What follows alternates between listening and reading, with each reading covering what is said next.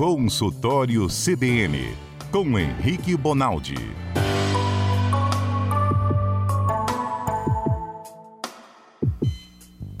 Consultório CBN de hoje fala de afogamento. Não, nós não erramos o quadro, não erramos o comentarista. Sim, vamos falar de afogamentos, mas não é como prevenir os afogamentos, não, porque isso a gente fala em outras oportunidades. Doutor Henrique Bonaldi vai falar pra gente do afogamento em si, como que isso funciona, o que, que acontece com o corpo, como a gente pode ajudar a salvar as pessoas vítimas de afogamento. Doutor Henrique Bonaldi, muito boa tarde. Ei, Aurélio, boa tarde, boa tarde a todo mundo que nos escuta.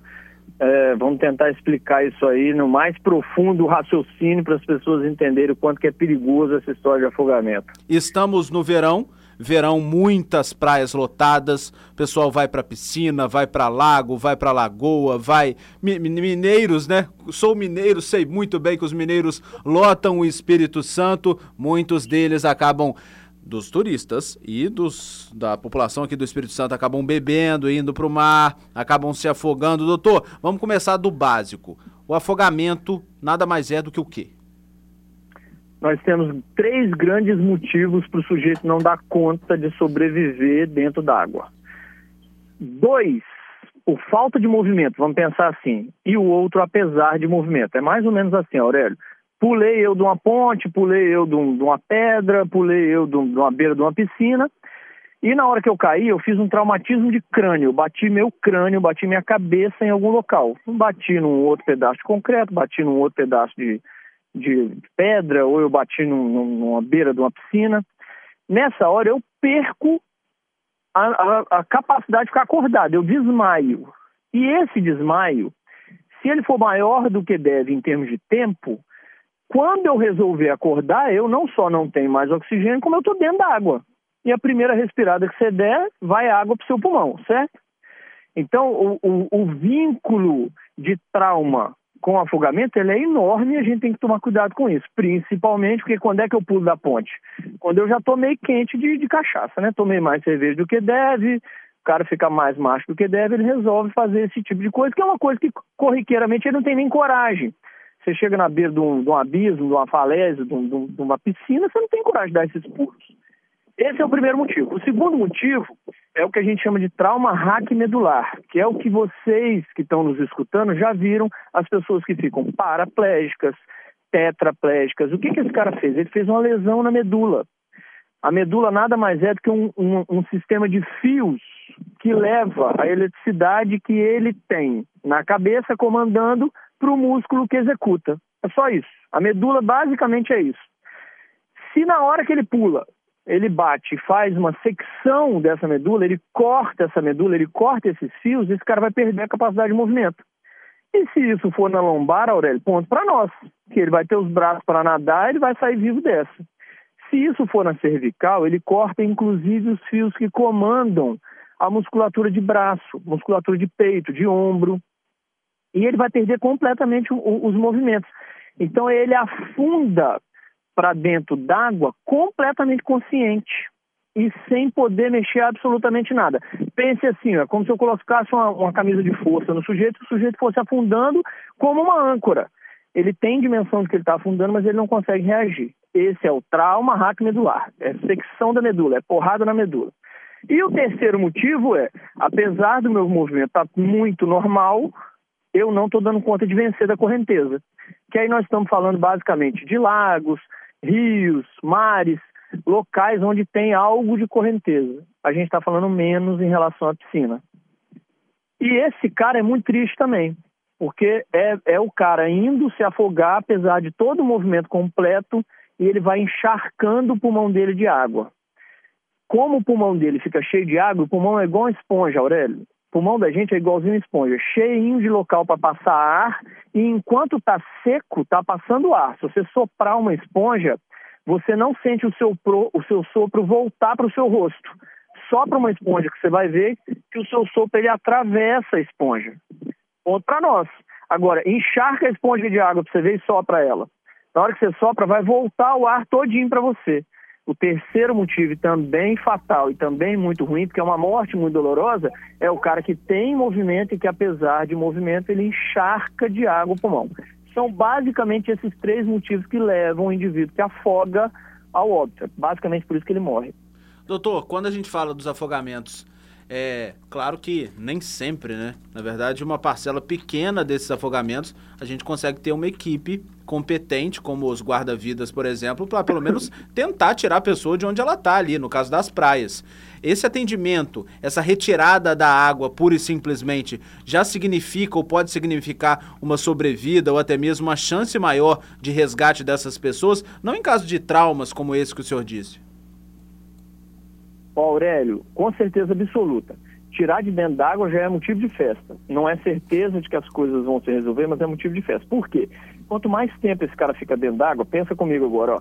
Independente se eu estou falando de trauma de crânio, de secção de medula ou se esse cara encharcou o pulmão. Independente disso, ficar 10 segundos dentro d'água sofrendo com isso ou ficar 10 minutos é completamente diferente, concorda comigo? Com então, certeza. Então, tirar tirar esse indivíduo da água imediatamente é essencial. Por isso que a gente escuta as histórias, isso é muito comum no Lé, é muito comum em, em Nova Almeida. Ah, o povo estava lá e aí viu um cara que entrou meio bêbado, afogou, os surfistas foram atrás. Porque o cara tem, o cara que pega onda, ele tem a dimensão de que quanto menos tempo na água, melhor. E ele tem um aparato ótimo para tentar fazer esse salvamento, que é a prancha. Então, assim que ele identifica onde está o cara, ele consegue colocar o cara em cima da prancha. Então, já é um alívio, porque carregar um sujeito desse no braço, 80 quilos, 90, 110 quilos no braço, não é um negócio fácil também, não. Eu já vi na praia gente se afogando e todo mundo na praia olhando e não tem o que fazer. Porque um sujeito de 150 quilos, não adianta tentar ir lá salvar, porque vai afogar os dois.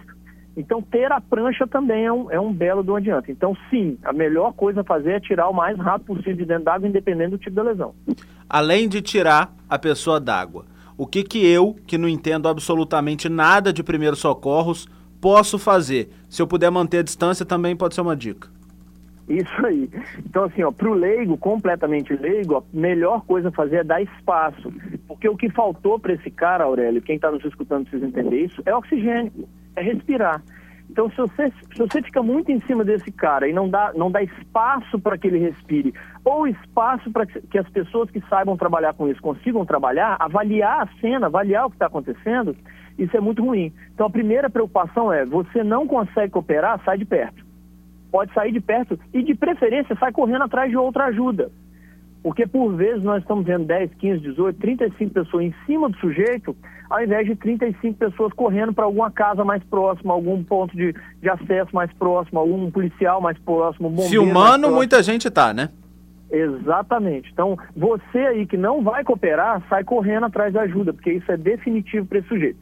Quem sabe cooperar, eu não vou precisar explicar aqui na rádio para quem sabe cooperar, mas eu vou explicar o que, que esse sujeito faz ele consegue identificar na hora do que está acontecendo em que nível de lesão esse cara está. Vou dar um exemplo clássico.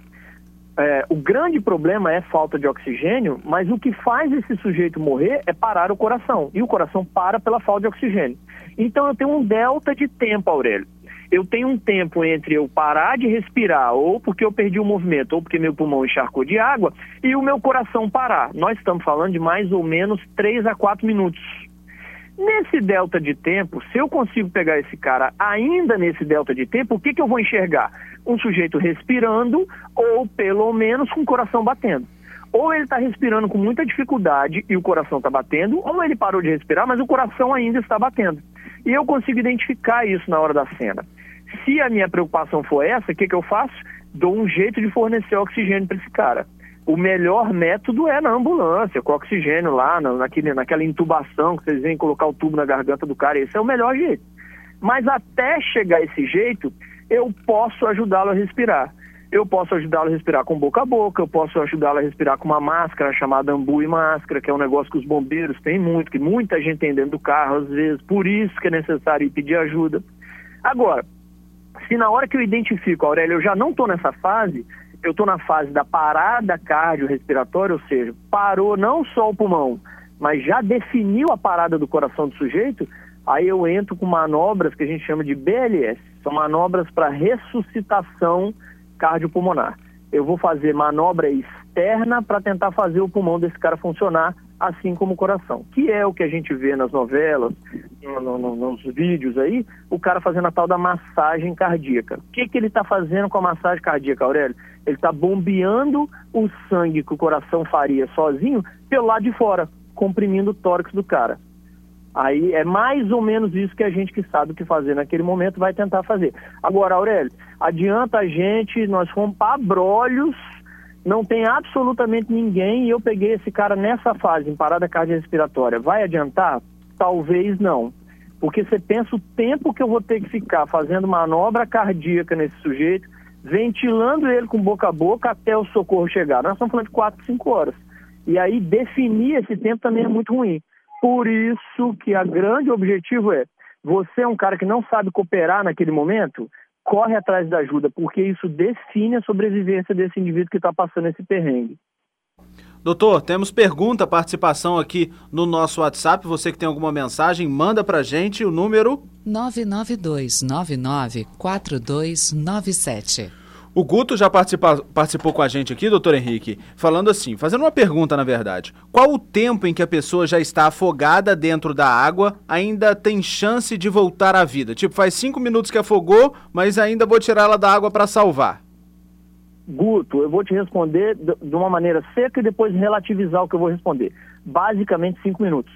O cérebro da gente consegue ficar sem oxigênio perto de 3 a 5 minutos. E o coração perto de 4 a 5 minutos sem grandes lesões. Então, se você consegue pegar o cara com menos tempo do que isso, existe alguma chance. Agora, vamos fazer dois paralelos, Aurélio, para explicar para o Guto. Eu peguei um atleta, eu peguei lá o Torben Grael, o cara tem um pulmão e um coração de ferro, e fiz ele ficar três minutos debaixo d'água. E depois peguei uma senhora hipertensa, diabética, fumante, que tem 89 anos de idade, e fiz ela ficar três minutos dentro d'água. Os três minutos é o mesmo, Guto mas a capacidade de resistência do Torben Grael, ele vai sair depois de três minutos olhando para você e agradecendo. Ele vai sair vivo. Ela não. Ela nós vamos ter grandes problemas. Então a capacidade física que o sujeito tem previamente ao acidente também é importante. Por isso que a gente na cardiologia fica desesperado para explicar para o sujeito que atividade física regular, estar mais magro, comer bem é bom. É bom até na hora do afogamento.